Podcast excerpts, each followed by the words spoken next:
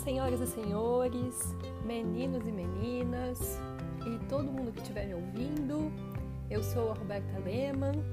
Esse é o programa Hora do Conto do podcast Biblioteca de Papel.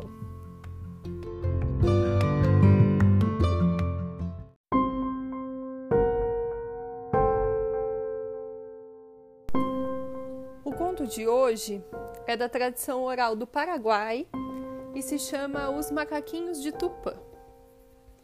Um dia, muito cedo, numa aldeia guarani, todos haviam saído para caçar.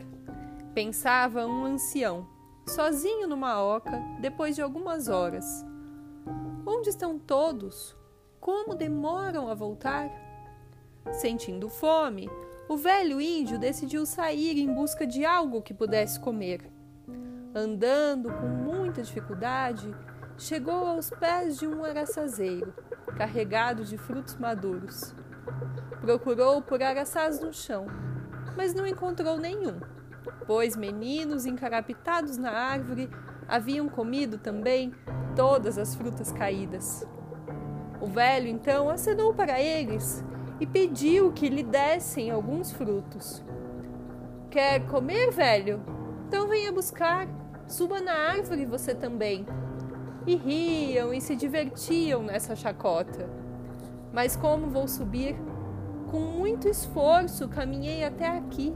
Estou sem forças e cansado. Joguem os araçás para mim.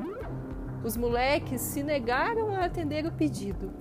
Não socorreram o velho faminto e zombavam dele, imitando seus gestos lentos suas palavras fracas.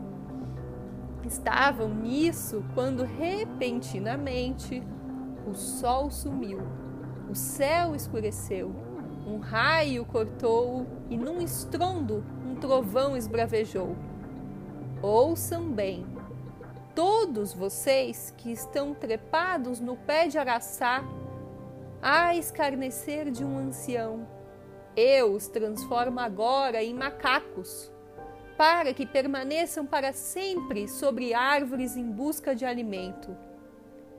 E ainda tiro de vocês a capacidade de falar, como castigo por a terem utilizado para troçar de um velho.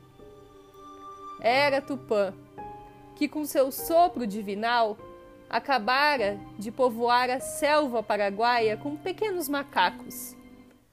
Não há hoje quem veja esse bicho sem sorrir e exclamar: Ah, como são engraçadinhos esses macaquinhos!